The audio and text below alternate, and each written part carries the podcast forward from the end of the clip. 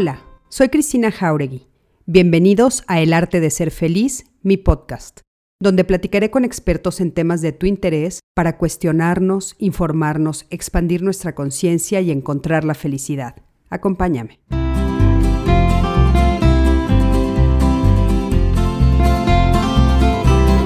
Hola, ¿qué tal? ¿Cómo están? Buenas noches. Me da muchísimo gusto saludarlos y darles la bienvenida a todos y a todas a esta transmisión jueves de Código mujeres. Ya estamos listísimas. Vamos a estar aquí platicando con todas ustedes sobre este tema maravilloso. Y bueno, estoy feliz porque ya veo aquí a mi queridísima Ana. Ana, ¿cómo estás, hermosa? ¿Cómo están? Perdón la tardanza, estas cosas de la tecnología. Me tuve que conectar en el teléfono y tengo aquí enfrente de mi computadora y no sé qué le pasa. no te preocupes, Ana querida. Pues buenas tardes a todos, buenas tardes a todos. Eh, Ana Catiria, es realmente un gusto recibirte en nuestro espacio este jueves, jueves de Código Mujeres. Mi Cris Adorada, ¿cómo estás? Feliz, mi Clau, feliz de estar aquí, de estar haciendo este proyecto increíble contigo. Y bueno, pues muy, muy contenta de tener a una invitada como Ana Catiria Suárez, que bueno, me siento de veras eh, muy afortunada. Eh, las personas ya se están empezando a conectar. Voy a hacer una presentación rapidísima eh, para que sepamos quiénes somos para las personas que no nos conocen. Eh, bueno, Clau y yo, que Claudia también obviamente ya se presentará en un momentito, somos las conductoras de este programa que se llama Código Mujeres, que forma parte de Código Felicidad, nuestra asociación civil, y estamos orientadas a ayudar a todas las mujeres para empoderarlas, para ayudarles en problemas legales, en problemas emocionales, físicos, para hablar con ellas, para la salud mental, todo lo que tiene que ver con salud mental, emocional y desarrollo humano. Yo soy terapeuta humanista, eh, por supuesto que pues soy apasionada de ayudar a las mujeres. Eh, tengo este espacio eh, para todos ustedes desde hace ya unos años. Soy conductora de televisión también, escritora, en fin. Y bueno, pues en este momento compañera de este proyecto de mi queridísima Clau. Pues buenas noches a todos. Realmente es un gusto estar aquí con, con, tan honorable compañía, ¿no? Y me presento nuevamente, soy Claudia Padilla soy entrenadora de vida, coach de vida, como por ahí eh, dicen. Eh, me dedico a el trabajo en las empresas, en las compañías, a la capacitación, al entrenamiento, pero también lo hago de manera personal en el uno a uno. Y para mí es un gusto no solamente trabajar en este aspecto, sino también mediante conferencias, mediante pláticas, mediante ponencias, mediante grupos reunirme y, bueno, sobre todo estar al servicio. Estar al servicio para mí es un tema que es fundamental en mi vida porque es algo que es una vocación. Y, hoy estamos pues al servicio de alguien muy especial, que fue nuestro primer caso eh, que presentamos ya, y al servicio de las mujeres, al servicio de eh, acabar con la discriminación, a favor de la equidad y al servicio, pues también de este país tan querido que es nuestro México, que adoramos, que aquí nacimos y que aquí vamos a morir. Entonces, eh, pues... A morir en la, en la raya, luchando por todas nosotras. Así es, entonces, pues es un gusto compartir este espacio y, le voy a dejar este, la palabra a mi Cris para que presente a Ana Catiria, porque realmente estamos de gala esta, esta tarde, esta noche. Pues sí, sin duda estamos de gala, es un programa muy especial. Estoy muy agradecida, Ana, que seas nuestra madrina. Eh, es Ana, Ana Catiria, sí, es, es, un ser humano extraordinario, es una abogada maravillosa. Estoy eh, pues muy orgullosa de decir que es mi amiga también, nos queremos mucho, llevamos un camino recorrido largo juntas, yo sé su trayectoria, sé lo apasionada que es y lo dedicada que está a todo este tema de mujeres. Entonces, platicando Claudia y yo, decidimos que pues no podíamos tener mejor madrina para esto, sobre todo porque se alineaba, porque yo estoy segura que el universo se alinea a que nuestro primer testimonio, la primera persona que se atrevió a que sí pusiéramos, eh, pues aunque fuera de manera anónima, pero que platicáramos su historia, eh, se alineaba con esta necesidad de tener apoyo a nivel eh, de legal, ¿no? Entonces, Ana es abogada, pero además de que es abogada y que hace cosas extraordinarias por ejemplo, sí les tengo que decir que, pues ella fue la mujer que defendió a Yakiri, que eh, fue una mujer a la que se le acusó de haber matado a su violador, o sea, de asesinato, cuando ella, pues en defensa propia, eh, pues sí, eh, por defenderse lo mata y este y entonces Ana Catiria toma el caso, logra sacarla y es un antecedente a nivel nacional y yo creo que a nivel mundial en el cual las mujeres ya podemos pues decir que si estamos en esa situación estamos en defensa propia. Entonces, este, ella salió de la cárcel gracias a Ana Catiria. A raíz de eso, Ana pues escribe un libro maravilloso de todo lo que ella vivió en ese proceso y decide, decide eh, fundar esta eh, asociación que se llama Voces Humanizando la Justicia. Y entonces desde ahí es desde donde nosotros le llamamos a Ana y ella de una manera muy generosa decidió si apoyarnos, atender a nuestro primer caso, que como saben, el, martes lo dimos a conocer, ya está trabajando con ella, es, en este momento anónimo y como Claudia les dijo en esa ocasión, y yo lo vuelvo a reiterar, cuando se pueda decir quién es, cuando podamos hablar, cuando ella esté segura, cuando el caso se haya ganado y ella esté mejor en todos los sentidos, vamos a poder decir quién es, pero pues por razones obvias estamos eh, guardando ahorita su identidad. Y bueno, Ana, bienvenida, muchísimas gracias, te abrazo a la distancia, me encantaría estar cerquita de ti, te extraño, pero gracias, Ana. Gracias a ustedes, para mí es un honor, no, no para ustedes, para mí. Yo también conozco su trayectoria y al menos este, lo que respecta a Cristina, pues creo que nos ha ayudado a muchas mujeres a entender cómo transitar este mundo con estas realidades que no son fáciles y me parece indudable que solo haciendo un esfuerzo en conjunto, tejiendo estas redes que nos contienen, nos dan valor y nos enseñan a vivir desde otro lugar las realidades tan pues tan lastimosas en las que vivimos en este país, pues creo que la única forma es hacer esto, transmitir información, eh, transmitir esta fortaleza y yo esta y mil veces más que me permitan compartir su eh, honorable espacio y evidentemente a quienes podamos ayudar siempre podrán contar conmigo. Ay, Ana, qué linda, te lo agradecemos enormemente.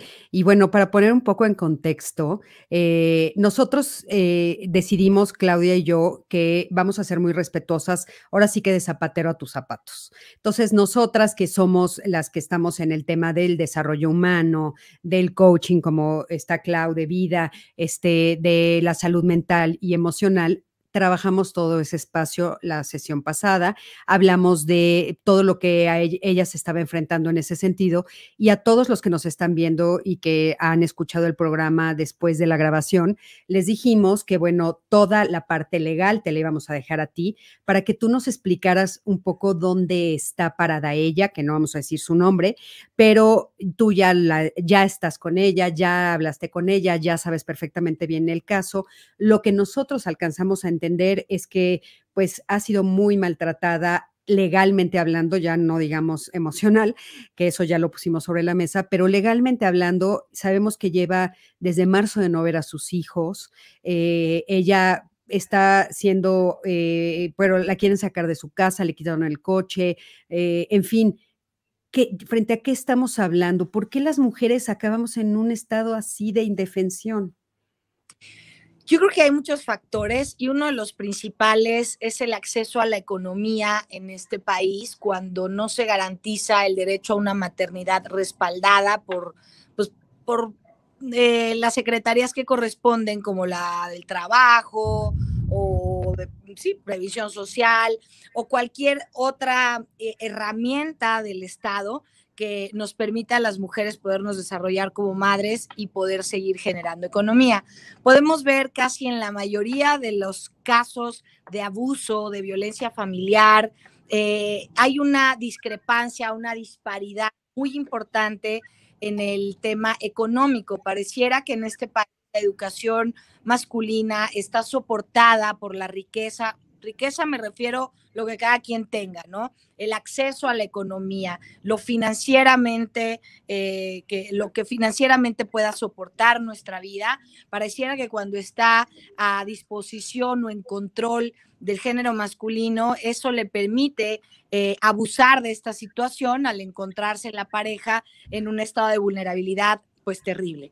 En este caso, como muchos otros, vemos una pareja joven que decide unir su vida, que relativamente tenía pues una relación ecuánime, sin, sin más allá, y cuando deciden separar sus vidas, porque esto sí creo que todos tenemos derecho, sea hombre, mujer, cualquiera de las dos partes, decides terminar con una relación e iniciar una nueva, eso no es cuestionable. Lo que me parece deleznable, eh, delictivo, eh, señalable, es que en estas condiciones, en aras de querer avanzar en un proyecto de vida distinto al que estaba formando con, con hoy la víctima que tenemos oportunidad de representar, se abuse de estas condiciones para aislarla de lo que esta persona considera su nueva vida y que incluye a sus hijos. Pareciera como si la cosificación de la mujer no solo eh, se sostuviera con el abuso de nuestro cuerpo, los abusos sexuales, sino también con un eh, uso y desecho de la persona al momento de que ya no resulta un bien necesario en la vida de la expareja. Digo un bien con todo el sarcasmo eh, de la palabra, un bien material, como si el empezar una nueva vida y estar en estas condiciones de superioridad económica le dieran el derecho de anularla,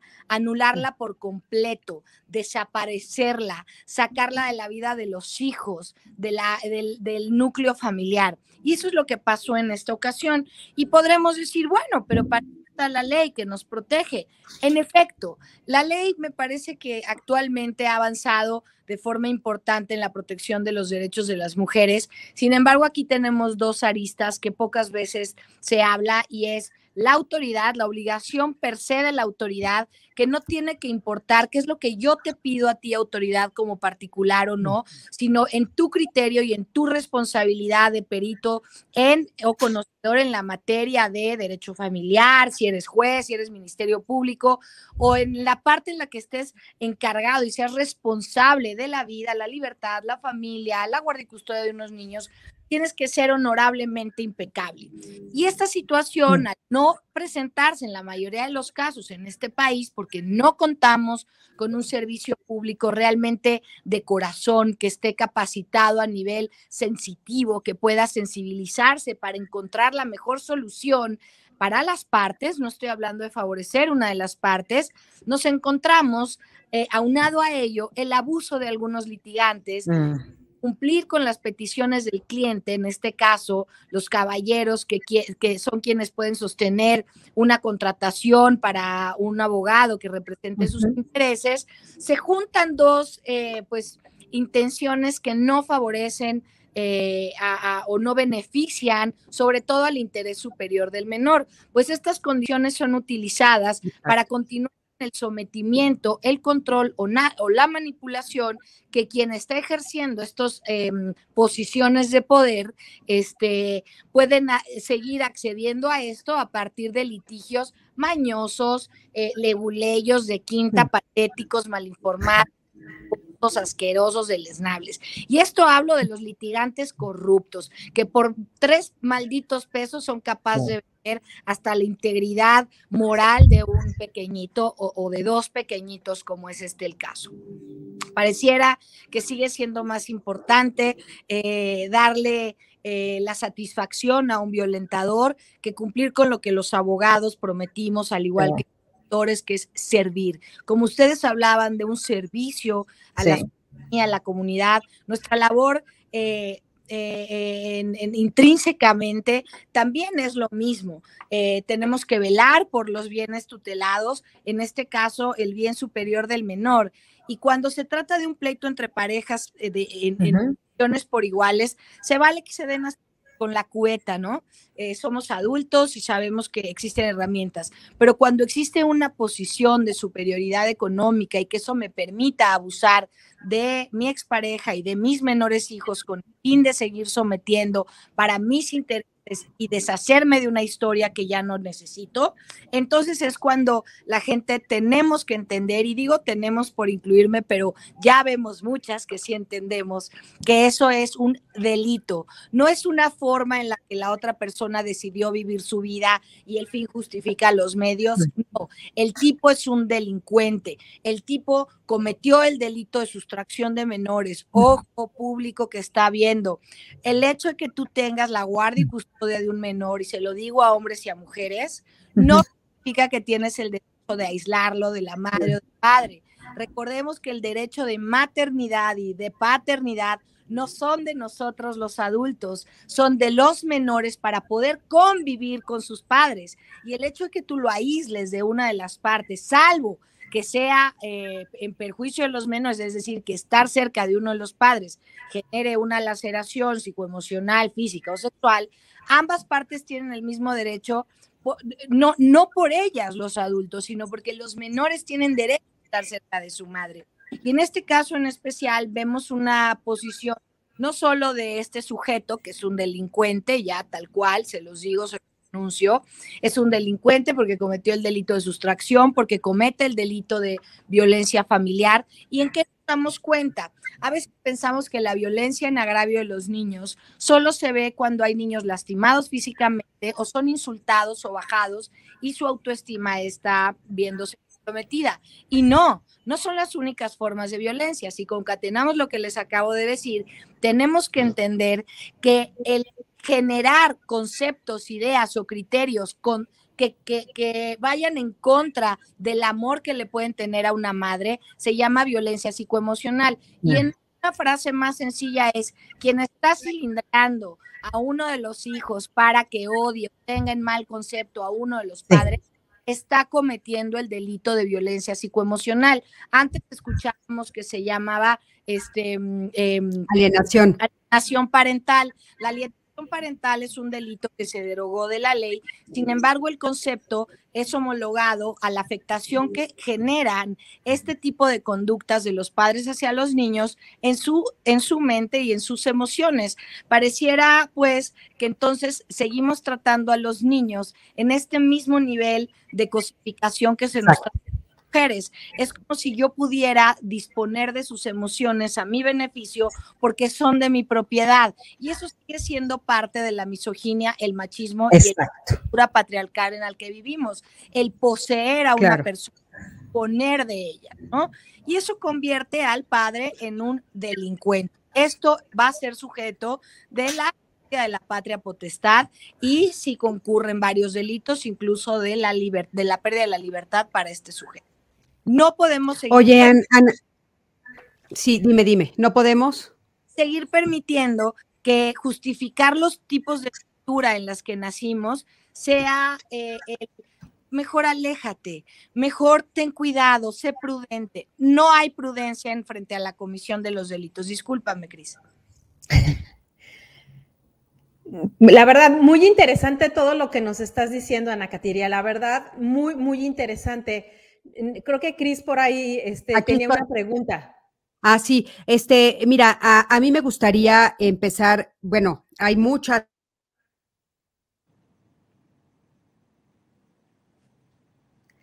Es como que Cris se nos congeló un poquito, eh, pero sí, me imagino que hay muchas preguntas alrededor de este tema. Eh, ¿Qué es lo que pasa en este caso específico con los abuelos, Ana Catiria? Porque realmente lo que escucho eh, o lo que escuchamos todos en, la grabación la semana pasada fue que los abuelos son también, están involucrados en este tema. están, están siendo parte. Exactamente. Una cosa la ley protege a los familiares o quien tenga una relación cercana de gratitud, amistad eh, con el delincuente para que no estén obligados a ser deposados, es decir, testimoniales en su contra. Pero eso no los exime de la coparticipación. Esto quiere decir que la señora madre de este delincuente es igual de delincuente que él, porque ella inició con la limitación de los menores para poder regresar a su casa. Los menores llegaron a casa de estos pseudoabuelos a, eh, a punta de mentiras y cuando la madre llega a recogerlos, es la abuela paterna quien en principio se niega a la devolución de los nietos, con lo cual, digamos que entre pareja, al tener los dos la guardia y custodia puede ser debatible si uno sabe o no dónde está y se puede aclarar la situación. Pero esta señora delincuente que no tiene la guardia y custodia sobre los menores, que no tiene ningún derecho sobre ellos, lo único que es es una solapadora de un delincuente y es una delincuente porque es copartícipe del delito de sustracción de menores. Ojo, el hecho de que una persona viva bajo el mismo techo que otra, es decir, los menores por momentos en la vida de estos pésimos abuelos, este, también los involucra dentro de las responsabilidades de violencia familiar. Si tú vives en tu casa con tu tío, con tu primo, con tu abuela, con tu pareja o tus padres, todos los que cohabitamos dentro de la casa somos sujetos, podemos ser sujetos pasivos o activos. No solamente eh, mis padres, mi pareja puede ser mi violentador o de quien dependa los cuidados de una persona también. Entonces, en este caso, los abuelos también son sujetos de esta violencia psicoemocional en agravio de los menores y en agravio de la, persona que estamos representando, porque dolosamente están generando a su conveniencia un daño psicoemocional de tal envergadura que va a repercutir, no sabemos hasta cuánto tiempo para poder sanar esta, pues, estas emociones que también deben de ser castigados. Hay penas para cada uno de ellos. Ahora sí que por penas no paramos. Oye, pero bueno, eso me parece eh, importantísimo. Disculpen que se me está parando un poco, espero que, que, ya no vuelva a suceder, pero eh, es importantísimo esto que nos estás diciendo, Ana, y difícilmente lo escuchamos. Es muy poco común que escuchemos que alguien nos habla con tal claridad de la responsabilidad que cada uno de nosotros tenemos. Y me parece muy importante que nosotros también como familiares de cualquier pareja que esté viviendo una situación similar, tenemos que saber que también estamos cometiendo un delito si es que solapamos a nuestra hija o a nuestro hijo o a quien sea haciendo algo así. Ahora, hay una parte que a mí creo que le importaría mucho a, las personas que nos están escuchando, es... Eh, eh, eh, ella nos comenta y te comenta a ti y al principio de esta charla, tú nos estás diciendo que ellos toman la decisión en pareja de eh, que ella deje de trabajar cuando ellos trabajaban juntos, ¿no? Y entonces ella deja de trabajar para cuidar a los niños. A mí me gustaría saber si existe en ese instante algo que las mujeres podamos hacer que nos ayude a defendernos en el futuro. Yo me has oído hablarlo muchas veces, yo digo que siempre hay que cuidarnos en el amor. ¿A qué me refiero? En ese momento, cuando nos estamos queriendo, cuando estamos formando una familia, cuando estamos tomando ese tipo de decisiones, es cuando tenemos que cuidarnos. Ella es una de las cosas que me decía, es que lo acordamos juntos. ¿Por qué nos quedamos con esa posición en tanta desventaja? ¿Existe algo que la ley nos puede ayudar a que nos cuidemos en ese momento que tomamos ese tipo de decisiones, Ana? Sí, de hecho, eh, la ley hace unos años se reformó en ese sentido. Para la ley, para el Código Civil en materia familiar, el trabajo que hace una mujer dentro de casa, sea con hijos o sin hijos, sea con un hijo con, o con 20 hijos, el trabajo dentro de casa, escúchenlo bien, mujeres y hombres, equivale al 50% de la economía que el hombre lleva a la casa. Es decir, si el hombre lleva 10 pesos, se cuantifican 20 con lo que ella está aportando. Entonces, todo, absolutamente todo cuentas, propiedades, chicles, la casa, la bici, todo lo que se generó durante nuestra relación se tiene que dividir al 50% aún y cuando se hayan casado por bienes separados o incluso si nunca contrajeron matrimonio. La simple relación de facto, de hecho, de un concubinato y esta división de actividades dentro del hogar que sirven para perpetuar la familia y la relación, será equiparable al 50% de la economía que el hombre lleve. ¿Cómo nos podemos proteger? Documenten todo. ¿Cómo, Ana? ¿Cómo?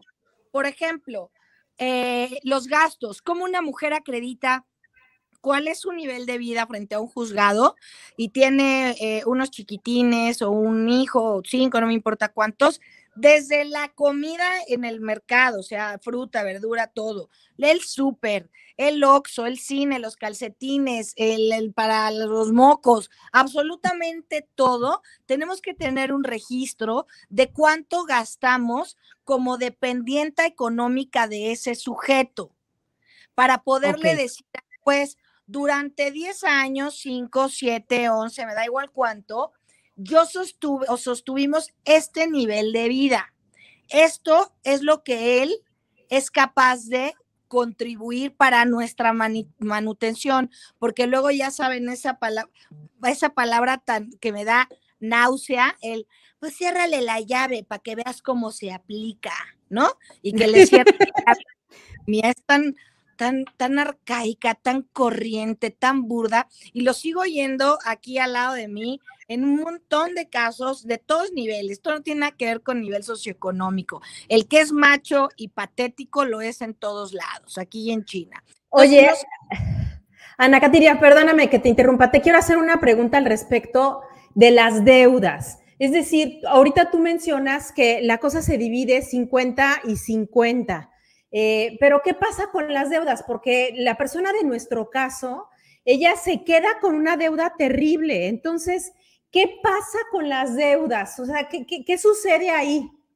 Lo que sucede es que tenemos que tener mucho cuidado porque esto pasa mucho, Claudia, es una muy buena pregunta. A veces cuando quizá no sé si es nuestra inteligencia emocional o estos dones que el universo nos regaló como mujeres, pero de, pronto cuando estamos en estas relaciones y un hombre nos propone un negocio, una compra de un inmueble, pero la ponemos a tu nombre, pensamos que estamos captando esta economía para nosotras. Las deudas no son transferibles, entonces vale la pena que a lo mejor los derechos se queden a favor de la mujer, pero las obligaciones de él, porque él es el que está generando economía, de que, ay, ponlo a tu nombre y yo lo voy pagando. No, no, no, no, no, no, porque incluso fiscalmente pueden tener problemas. Si tú no estás generando economía y no estás pagando impuestos, y están poniendo a tu nombre todo, sin ningún protocolo fiscal y administrativo en tus bienes, seguramente puedes caer en un conflicto o una discrepancia fiscal. Entonces tenemos que tener cuidado que se quede asentado, por ejemplo, las transferencias, aunque sea de 50 pesos a nuestra cuenta, transferencia por alimentos. Los alimentos no generan impuestos y las deudas no son transferibles. Si van a comprar una casa, firmen un convenio que al cumplimiento del pago se transferirá o que te otorguen un poder para actos de dominio. Hay muchos mecanismos para asegurarnos, pero a veces nos da un poquito de flojera empezar a investigar porque confiamos en el amor y el amor ni nos saca de la cárcel, ni nos da dinero, ni nos da de comer. Entonces, el amor no compra un abogado, ni la justicia, ni nada. Y la buena Yo por eso insisto en lo de que nos cuidemos en el amor, Ana, como en esta, quiero que sea una frase que se escuche y que se entienda. O sea, si tú me amas, cuídame, cuídame de mí y cuídame de ti. Yo me cuido de mí, me cuido de ti, pero yo, ¿qué puedo estar en mis manos? Investigar, proponer, negociar y ejecutar.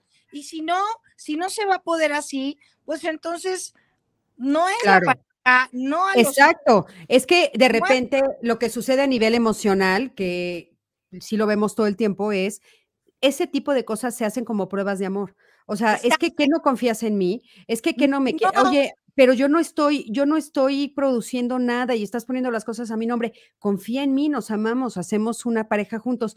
Y el problema es justamente eso de, a ver, o sea, te estás cuidando tú, pero no me estás cuidando a mí. Entonces, ¿de qué amor estamos hablando, no? Y ojo con el gaslighting en este tipo de cosas. O sea, es común que cuando la mujer dejó de trabajar un mes, un año, cinco años o diez años, siempre la anden tirando de menos, ¿no? Uh como, ¿tú qué vas a saber, mi amor? Tú llevas aquí en la casa, mi vida, yo soy el que trae de comer, soy yo y, no, y tratan a muchas mujeres como si fueran estúpidas. Cuando algo te dice tu instinto, hazle caso, los delitos se sienten acá, por eso se llaman de, de realización formal, porque el resultado está acá, se siente acá, tenemos que confiar en eso. O sea, no, mira, es que yo después, o sea, ahora sí que dije a así le dijeron a mi hermana, ella tiene ocho hijos, ¿no? Entonces, no se trata de desconfiar de él, se trata de cuidar. Claro, claro. Ahora, yo, yo quiero decir, porque también vamos a tener eh, a personas que van a estar escuchando el programa. Entonces, lo que dice Ana, lo que está, está señalando su plexo solar, o sea, se siente en el plexo solar, se siente cuando algo no está bien, cuando algo y en, el estómago. Entonces hay que hacerle caso. En el pecho también se siente cuando algo no está bien y tenemos que hacerle caso a ese tipo de mensajes. De esta cultura patética, machita, es que interesada. Exacto. O sea, solo te fijas en el dinero. O sea, ¿quieres una una porque te violaron? O sea, solo estás conmigo por dinero. Entonces, esa sarta de estupideces nos siguen colocando en una posición en donde nosotras mismas no nos sentimos con el derecho de crecer en abundancia económica y cuidar lo que es nuestro, con uñas y dientes. Si una persona cree que eres interesada por cuidar tu patrimonio, corre, es un posible delincuente. Ojo, claro. en un patrón muy característico, te van a envolver, no van a ser directos, te van a dar largas, no van a ejecutar lo, planteado y ahí tu economía está en riesgo y tu libertad y tus hijos y tu...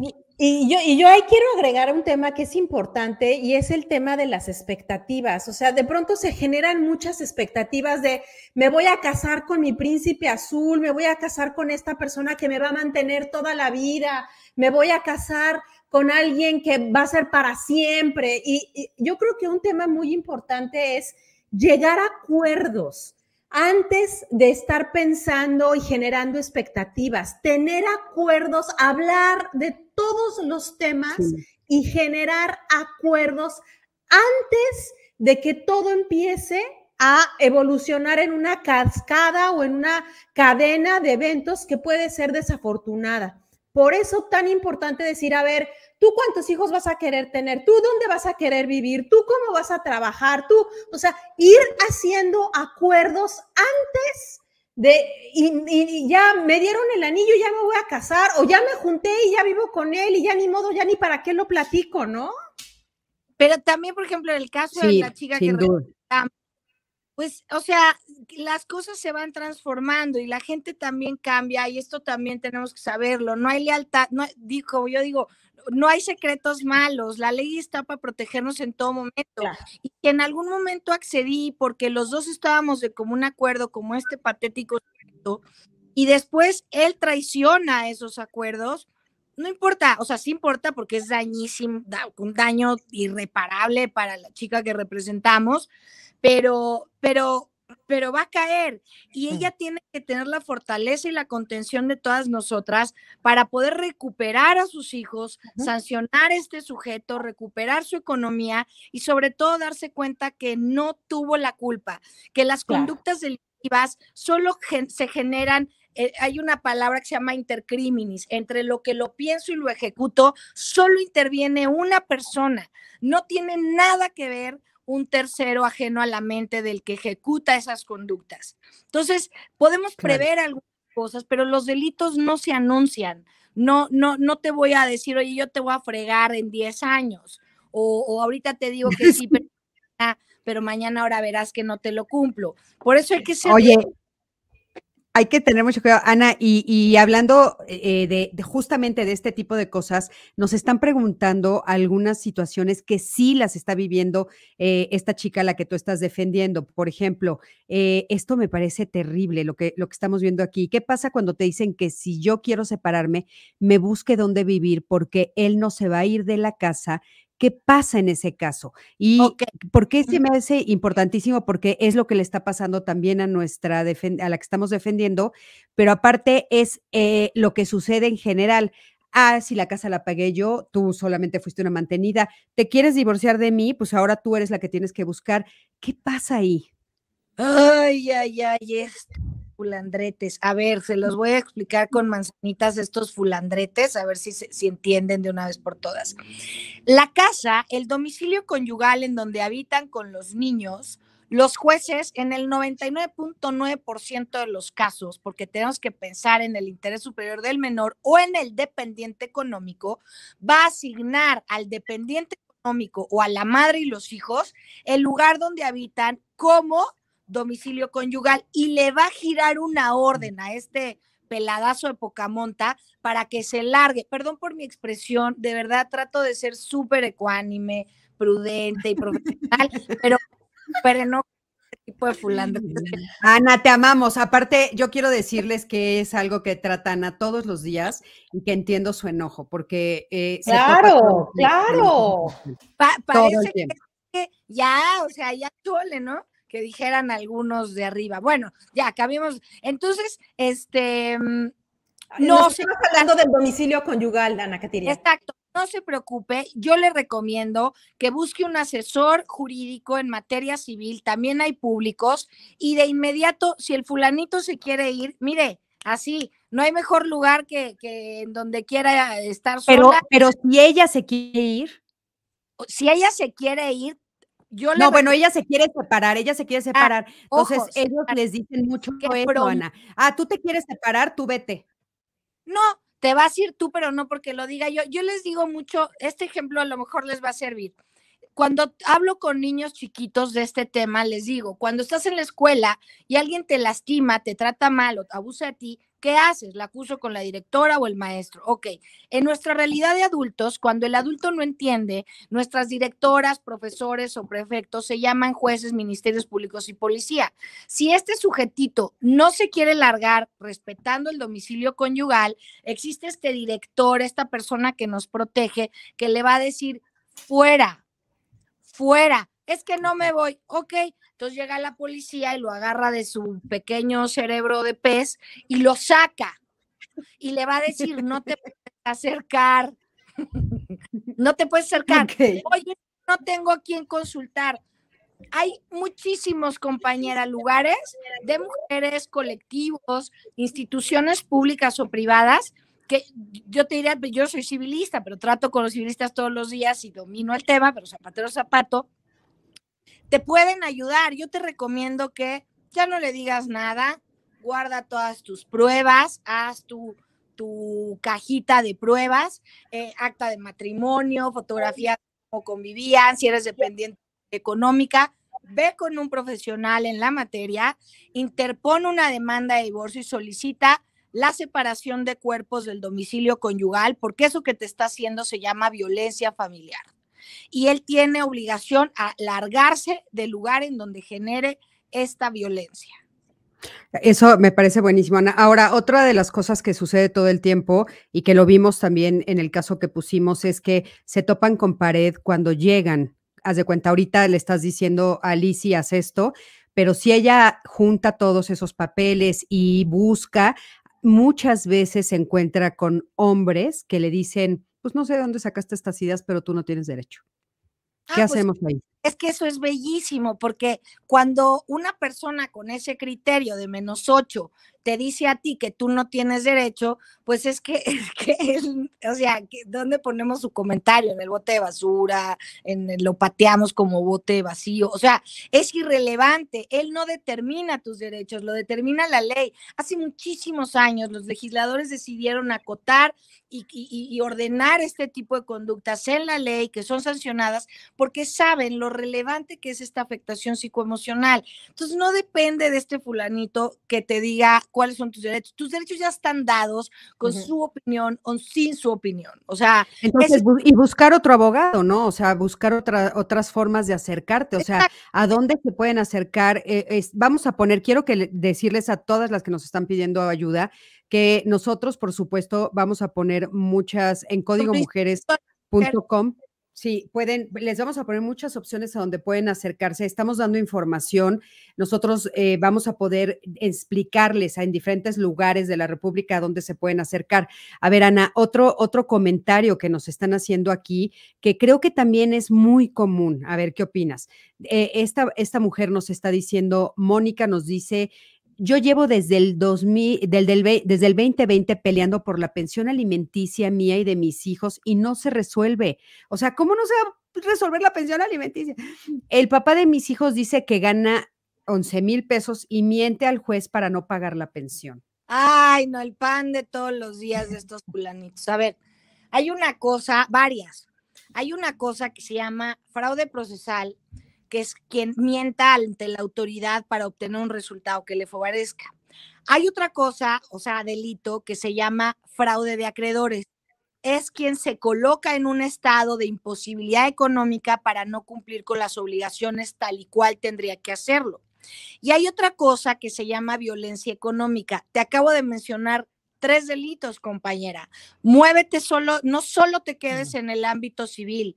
Estas conductas son sancionables ve al Ministerio Público, nuevamente pide apoyo, no le tengan miedo al ámbito penal. Si se tiene que ir a la cárcel, que se vaya. Cada uno es responsable de sus conductas. Además, desgraciadamente, por estos delitos no van a estar en prisión, pero sí se le pueden asegurar las cuentas. Se puede pedir información a la Comisión Nacional Bancaria de Valores, que nos informan absolutamente todo qué tarjetas de crédito tienen, fondos de inversión, cuánto gastan. La riqueza aquí en este país no está determinada por el flujo económico, depende del nivel de riqueza con el que vivas. Es, no, yo no tengo nada, a mí siempre me invita todo mi compa Juan. Ah, bueno, pues si tienes para que tu compa Juan te invite, pues esa misma riqueza tiene derecho a tu dependiente económica y tus hijos, ¿cómo ves? Y eso genera otro delito de discrepancia fiscal. Pero además de todo, no le tengan miedo a ir al Ministerio Público. Yo les recomiendo, porque en un principio de esta conversación hice una crítica muy dura al servidor público. Existen servidores y servidoras públicas de, de mucho respeto, pero desgraciadamente no son la mayoría. Entonces insistiré en que busquemos instituciones públicas, el Instituto de la Mujer, ahí está el Instituto de la Defensoría Pública o cualquier otro lugar y encontrar una persona que sea empática con tu situación. Los abogados somos como médicos. Si no te cuadra, si el abogado o abogada te está tirando a menso, te está dando largas, muévete. Si tu instinto te dice que no estás avanzando con esa persona, no porque sea abogado o abogada, quiere decir que sea bueno. Y además que encontramos también muchos machitos abogados litigando así por destajo estos asuntos porque son nimiedades, ¿no? Está una vieja otra vez Exacto, esa, eso es lo que creo que los pasan a segundo término cuando no se dan cuenta de la magnitud de lo que están haciendo, están afectando a toda una familia. Seguimos con algunas preguntas. A ver, voy a. Yo, yo quiero decir. Hola, perdón, hola. Sí, Clau. Sí, es que me pareció muy interesante esta de Ruth Lobato. Dice, buenas noches, llena de expectativas, eh, indadures, me junté, no estoy casada, tengo siete años viviendo con él y una niña. ¿Hay algún derecho que ampare a mi hija y a mí en cuanto a vivienda y alimentación? Los mismos que si estuvieras casada, compañera exactamente los mismos. La ley se reformó para que las dependientes económicas que hacen labor del hogar, o aunque salgas a trabajar, pero si la mayoría de la economía depende de él, él tiene que seguirte manteniendo a ti al menos por el mismo tiempo que tú dependiste de él, es decir, siete años. La diferencia con el matrimonio es que aparte hay otro monto que se llama de compensación, que es el hombre quien se lo tiene que dar a la mujer, bueno, quien, de quien dependía la economía. En este caso, las obligaciones de paternidad y alimentaria son irrenunciables. No es mientras estoy contigo, este, mantengo a mi hija. Hasta el último día en que mi hija necesite de nosotros para comer, vestir y educarse, tú tendrás esa obligación. Y si te colocas en un estado de insolvencia, la policía va a ir tras de ti. Y si hacemos, mira, hay que ser constantes. O sea, no querramos resolver un asunto de la noche a la mañana. Desgraciadamente el sistema es tardado, hay burocracia, pero se los juro que si somos constantes, ordenados y no claudicamos de los derechos que sabemos que tenemos, nadie nos quita nada. Exacto. Eso qué importante que lo estás diciendo, Ana. Es justo lo que nos corresponde a Claudia y a mí. O sea, empoderar a las mujeres para que sean constantes. Sé que no es fácil, eh, pero sabemos la importancia de eso. Hay, hay más preguntas, mi Clau. ¿Tienes alguna otra? Sí, por aquí hay, otra también que me pareció muy interesante, de Erika Farías. Dice, ¿y qué pasa si tenemos hipoteca él la paga la mayor parte del tiempo. Yo ayudé algunas veces, poco comparado con lo que él eh, ha dado. Ahora no se está pagando, pero en los pleitos dice que dice, no me voy, esta es mi casa. Si quieres, vete tú. Yo nunca te he hablado de divorcio y tampoco creo que haga nada. Por él seguimos así 20 años. no, no, corre, corre de este fulanito, o sea, Monserga, tenerlo pegado a ti 20 años más, no, se ve que eres muy joven y ya traes la idea en la cabeza, asesórate antes, no pongas un pie afuera de tu casa, olvídense esos rollos de que por dignidad o prefiero ya, mira, con tal de quitármelo de encima me voy. No, porque eso es de lo que, no sé por qué ellos tienen esta paciencia del santo Job con tal de molestar. No, no te vayas. Asesórate, organiza tus documentos, interpone una demanda de divorcio y si no están casados, una, una, demanda para llegar a un convenio de alimentos, incluyendo el tema hipotecario, haciéndole saber al juez que la responsabilidad y obligación es de él, que no puedes quedar en el desamparo y te lo juro que sí hay forma de que puedas vivir en esa casa, pero lo más importante, sin el fulanito. Sí, es que esas son las amenazas que, que, todo el tiempo están siendo sometidas las mujeres. Por ejemplo, esta que está diciendo Ali Talavera, yo también creo que muchas personas están en esa situación, muchas mujeres. Y cuando el sujeto trabaja en dependencias de gobierno y las demandas no proceden, ahí con quién se dirige el que demanda, fíjate, las demandas no proceden. O sea, es que esto es increíble. Y también voy a sumarle, Ana, cuando él es abogado. No solo si trabaja en gobierno, cuando él es abogado. Ay, mira, no estoy minimizando la lucha por la que tienen que atravesar, o sea, yo lo veo y a mí me cuesta trabajo, sea, litigar contra estos perversos, porque son muy marranos, son muy marranos. Yo hay una cosa que recurro mucho y es plantearles la idea de la justicia social. No hay peor cosa que le pueda pasar a estos peladitos de poca monta que ser exhibidos públicamente. Hay eh, listas de deudores alimentarios que incluso les bloquean la salida del país.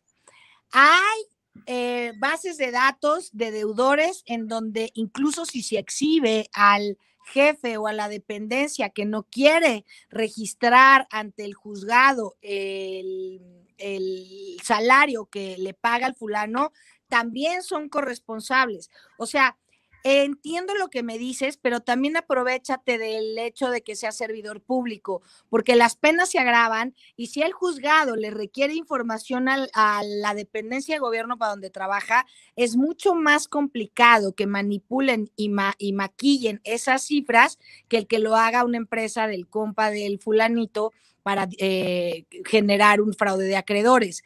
Eh, yo te diría, si la demanda no procede, toca la puerta más alta, vuélvete una pesadilla para visitaduría, para el Consejo de la Judicatura, para el magistrado de arriba, para las salas, pero no claudiques porque el derecho es tuyo. Es un camino muy difícil, pero te lo juro que si, si estamos haciendo todas este mismo esfuerzo, lo vas a lograr.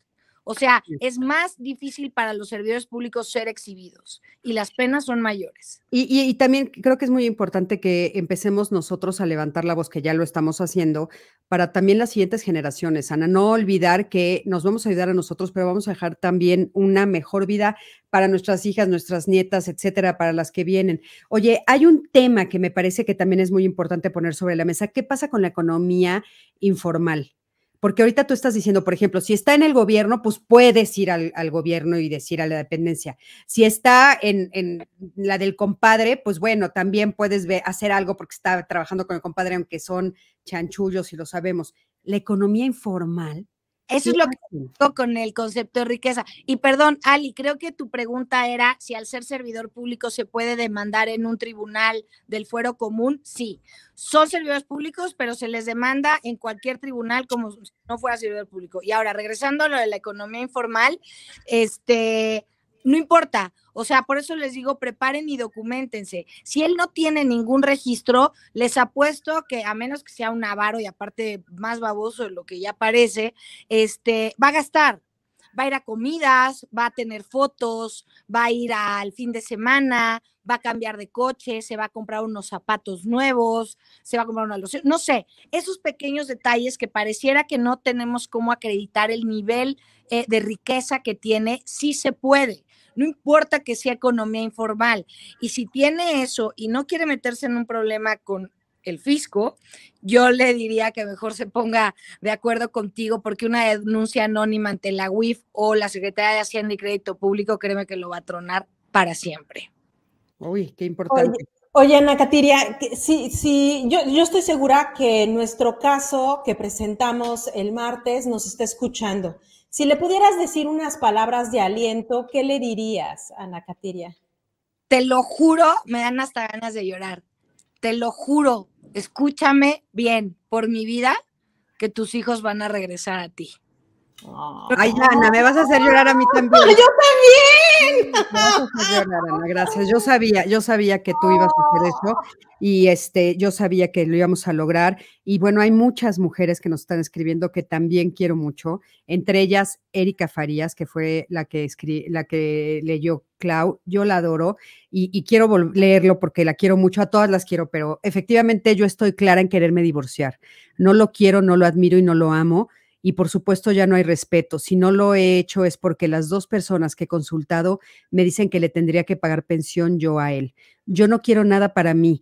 Si, si, le ha ido mal por la pandemia en su negocio, pero quiero que sea responsable con sus hijos en cuanto a la pensión alimenticia y para mí yo no pido nada. Lo que está diciendo Eri, y te abrazo fuertísimo Eri, es exactamente el mismo tono de la mujer que estamos atendiendo. El renuncian a todo, Ana, con tal de salirse de esto y a mí se me hace tan injusto eso. O sea, yo ya no pido nada, yo para mí ya no quiero nada, ya no tengo derecho a nada, no me importa, por favor ayúdenme. Es tal el grado de defensión que estamos oyendo de las mujeres que me parte el corazón oírlo.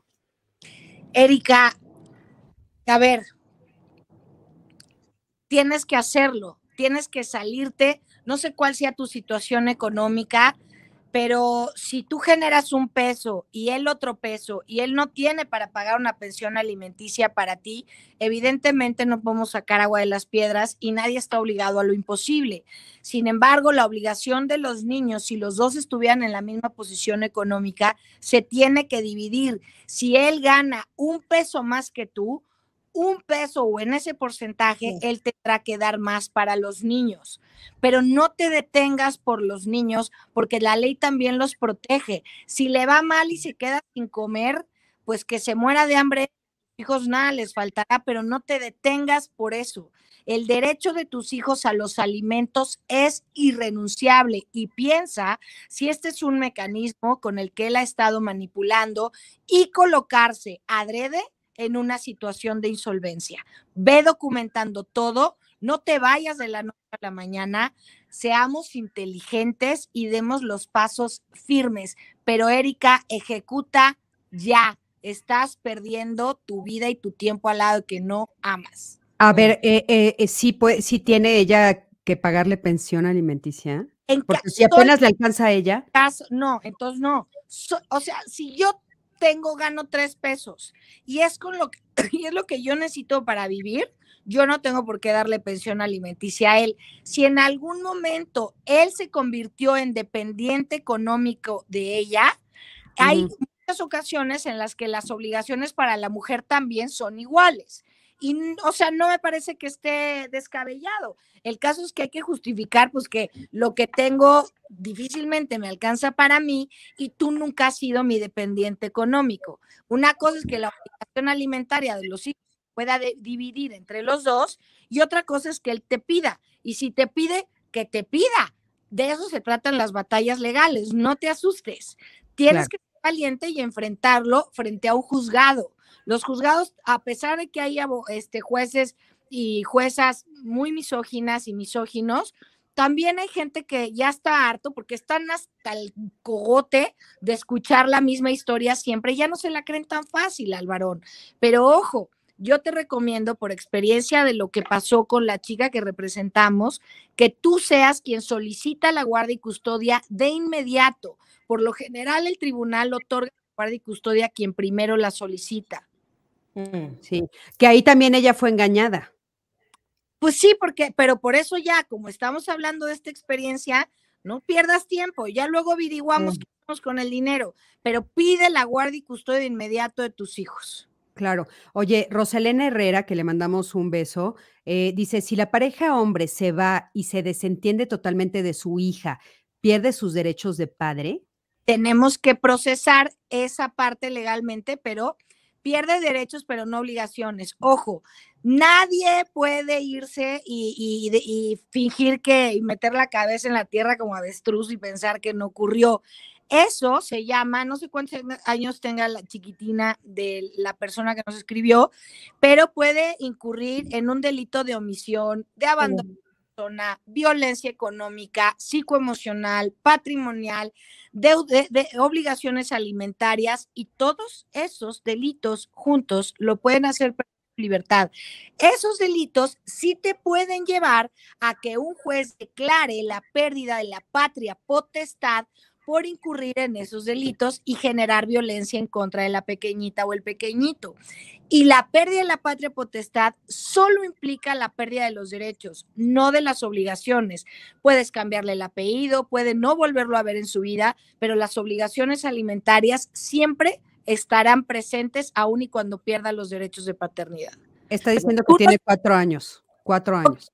Ok, tú no se los puedes quitar por sí sola, pero este, tienes que empezar un proceso para denunciar este abandono, denunciar la violencia por, de, eh, económica y de la violencia eh, en relación a las obligaciones alimentarias e iniciar un proceso para que lo obliguen, lo encuentran hasta por debajo de una piedra, ¿eh? como araña peluda.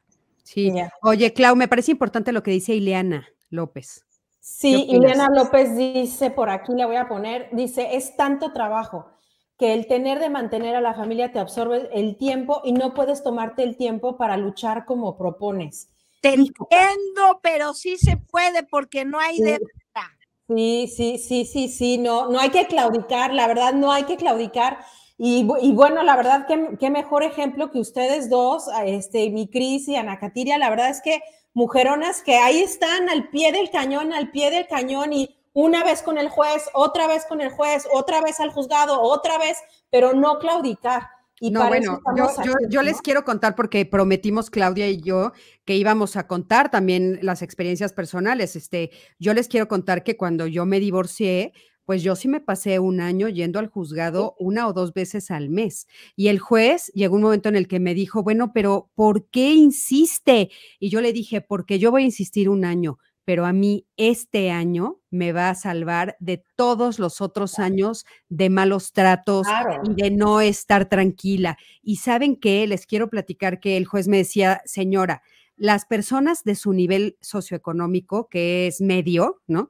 Por lo general claudican no llegan acuerdos. Y yo le decía, sí, pero yo estoy viendo a mis primas, a mis hermanas, a mis amigas que al año ya no les dan la pensión y entonces sufren más, el pleito es más grande, ya no pueden eh, volver a demandar, me voy a quedar aquí hasta que usted dictamine la pensión. Y me costó un año, Ana, un año. Yo lloraba y estaba sentada ahí y a veces me entregaban el cheque y a veces no al año se solucionó todo. Dejamos de tener ese problema para siempre. Él sabía lo que tenía que dar. Yo estaba tranquila con lo que se había acordado. El juez había sido justo conmigo y hasta hoy ese problema se nos quitó. Fue, de veras, yo se los digo, fue terrible. Y Leana, fue terrible para mí. Sí, sí me quitaba mucho tiempo, pero era más importante porque mi futuro estaba de por medio. y el futuro de mis hijos. Hay que, hay que, hay que establecer prioridades y, vámonos para adelante. Eh, Cris, nos quedan tres minutos y yo quiero que Ana Catiria nos platique de Voces Humanizando la Justicia. Claro. Gracias a las dos. Bueno, Voces Humanizando la Justicia surge por necesidad. Llegó un punto en el que en el despacho, em, yo tengo un despacho en materia penal eh, la verdad es que como ustedes, o sea, no puede decir que no a ayudar. Y empezó a crecer y crecer la demanda y la demanda de más mujeres. Y digo, por un lado mal, porque la experiencia es muy negativa lo que viven, pero por otro lado en positivo, porque cada vez más mujeres se atreven a levantar la voz. Voces Humanizando la Justicia se dedica a representar a la sociedad más vulnerable y vulnerada, no solamente mm. mujeres, sino personas de la tercera edad, niños y niñas, comunidades originarias. Mm. Hablo de las mujeres porque desgraciadamente estamos involucradas en personas de la tercera edad, en comunidades originarias y en niños y niñas. Y además es la problemática social más arraigada y más complicada, más normalizada y minimizada en este país.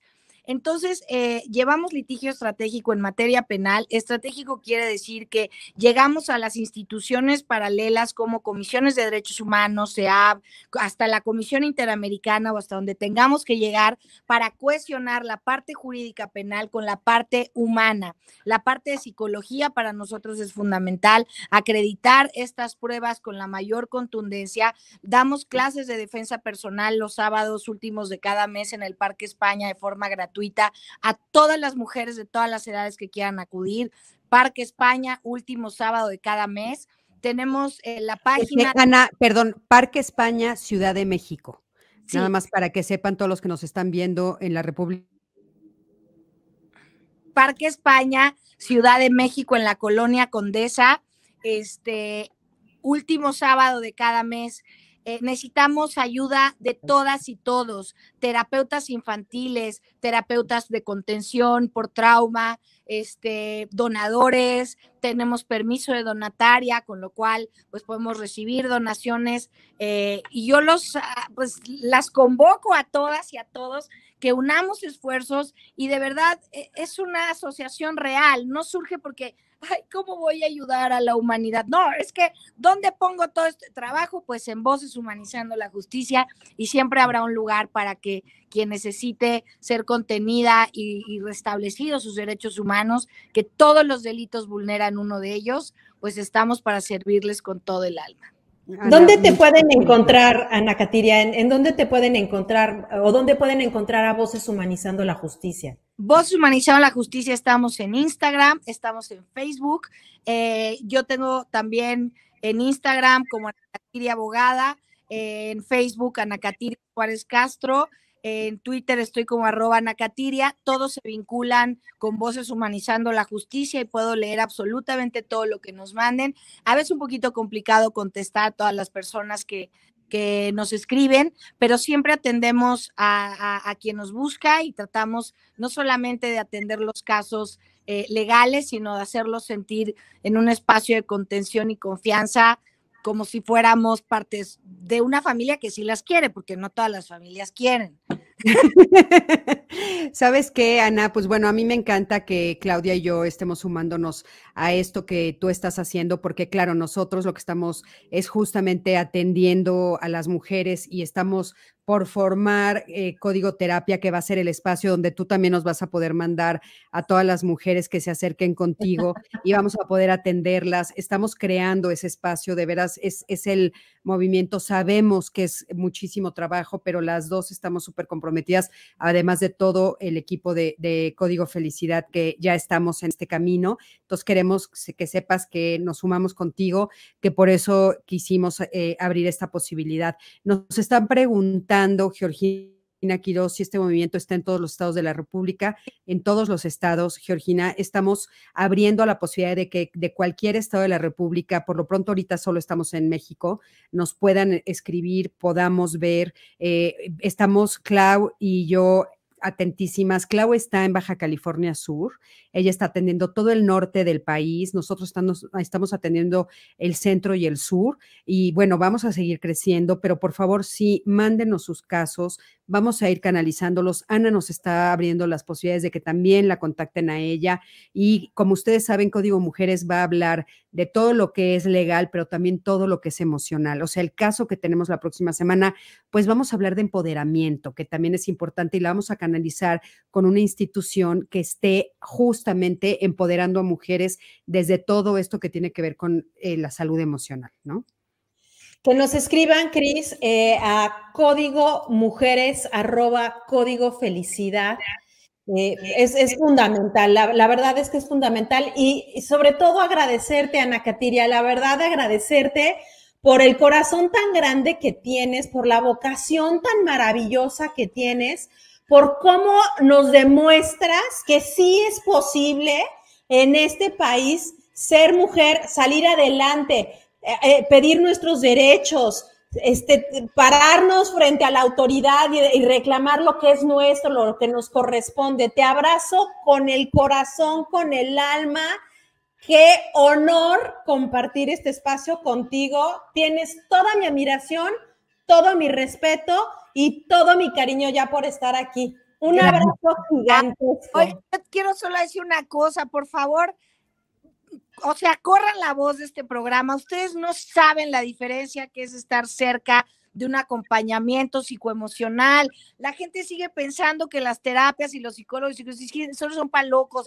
No, no sean burros y burras. Atiendan la cabeza. Si no está sano acá, no podemos avanzar. Y la inteligencia emocional es lo único que nos va a salvar de este, de, de, de este circunstancia social en la que vivimos. Sí, claro. Pues bueno, yo también te abrazo fuerte. Mi Clau, te abrazo fuerte, fuerte. Mi Ana preciosa, gracias, gracias, gracias. Y al público que nos está viendo, de veras, muchísimas gracias. Nos vemos la próxima semana. La próxima semana, en jueves de Código Mujeres, vamos a presentar nuestro segundo caso. Eh, ya tenemos fila, Ana. Está impresionante. Estamos súper emocionadas y sabemos que necesitamos mucho trabajo porque vamos a tener que expandirnos muchísimo entonces estamos muy, muy contentas. Y eh, gracias de veras por haber aceptado nuestro primer caso, por estarle dando seguimiento, porque se va a resolver y un, en el momento en el que Ana lo resuelva y ella nos diga que ella está segura, la vamos a presentar para que todos. Claro, y yo voy a tratar de apurar lo más que pueda, compañera que nos estás escuchando. Exacto. Muchas gracias. Besitos, besitos hermosas, besitos a todos, gracias. Y por favor, compartan este programa. También solo por escuchar podemos ayudar a millones de mujeres. Por favor, compartan. Así es. Así es. Adiós. Besos, bye, gracias.